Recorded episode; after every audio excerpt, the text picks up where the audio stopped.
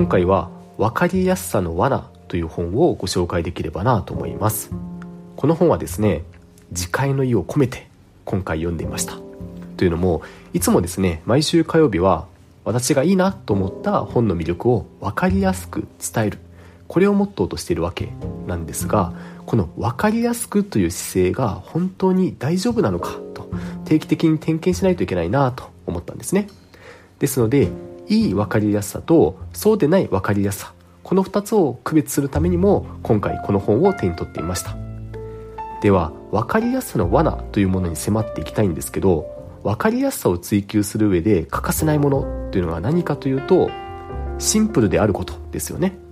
当然シンプルにしようとすればするほど言葉を言い換えたりとか情報を取捨選択するという必要が出てきます。この言葉の言い換えとか取捨選択の過程で事実を歪めてしまうそんな可能性があるわけですね。では分かりやすさの罠とは一体何かというと分かったつもりになってしまうことなんですね。ではなんでこの罠に陥ってしまうのかということで読み手側と伝え手側この2つに分けてこの本では解説されていました。まず読み手側の原因としてはただニュースを見て終わるでしたりただ本を読んで終わってしまう。こうやって考えて判断するというステップをこれすっ飛ばしてしまっていると。これが要因なんだと筆者は解説しています。一つ一つの情報に対して本当かとかなんでそう言えるのかと疑う癖をきちんと持ってないと分かりやすさの罠に陥ってしまいます。次に伝え手側の要因については伝え手側のツールにもいろいろあるんですけどこの本ではですね分かりやすいメディアの代表例としてテレビが挙げられていました。このテレビの伝え方には注意すべき点が3つあると指摘されています。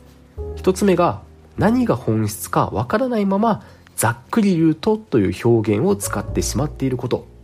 そして2つ目は複雑に絡み合った事象を無理やり分かりやすい構造に歪めてしまうことです。これは注意が必要なんですけど複雑な事象ってやっぱり起きてる原因なんかを紐解いてみても複雑なケースって多いんですよね。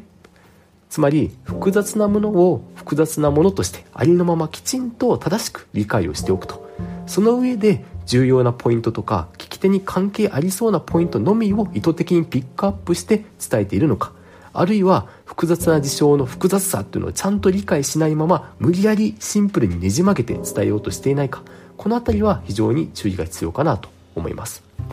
そしてテレビの伝え方で注意すべき3つ目のポイントがテレビに出ている話し手とかスピーカーの方々は分かりやすさとか面白さ優先で選ばれていることだと。こんな風に鋭い指摘というのがなされていました。以上ですね。伝え手側の要因と話し手側の要因。この2つが絡み合って分かりやすさの罠というものが生まれています。ではどうすればこの分かりやすさの罠にはまらずに済むのか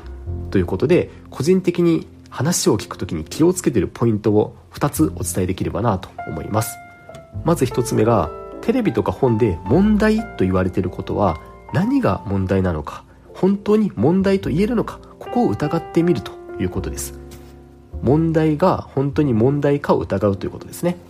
例えば格差が広がっていますみたいなニュースを見た時に格差って一体何と何の差を示しているのか。そして格差が広がるのを放っておくと誰が何に困るのか。その困るのは放っておいて問題ないのかとかですね。あとはなんで賛成派と反対派が分かれるのかみたいなことを考えながらテレビとかあと本を眺めてみると省かれている情報の多さというものに気づくはずなんですね。例えば反対派のことに全然触れてないなとかなんか賛成派の意見を全く扱ってないなとかデータ示してないんじゃないかなとかいろいろ省かれている情報ツッコミどころというところに気づいていくわけなんですね。すると次に2つ目に考えるべきなのはじゃあその問題を問題として立てることで誰が得をして誰が損をするのかなんてことも考えていきます。例えばどうすれば我が社も DX の遅れを取り戻せるのかこんな問いがあったとしましょう。この問いを取り巻く利害関係が一体どうなっているのか。例えば社内の IT 部門が得をするかもしれませんしはたまたその IT 部門とやり取りをしているシステム会社が得をするかもしれません。一方で社内の DX 推進に反対している人を牽制するそんな意図もあるかもしれません。こういった問いをどうして立てているのか問いを立てる意図みたいなところまで思いを馳せてみると、まあ、当たるか外れるか置いといてですね自分の頭でしっかり考えて情報を吟味する癖こういったことがついていくんじゃないかなと思います。このように差に構える感じではあるんですけど問題と言われていることはそもそも本当に問題と言えるのか。こんな視点で捉えてみるとまた違った気づきというものが得られるんじゃないかなと思います。今日はここまでにします。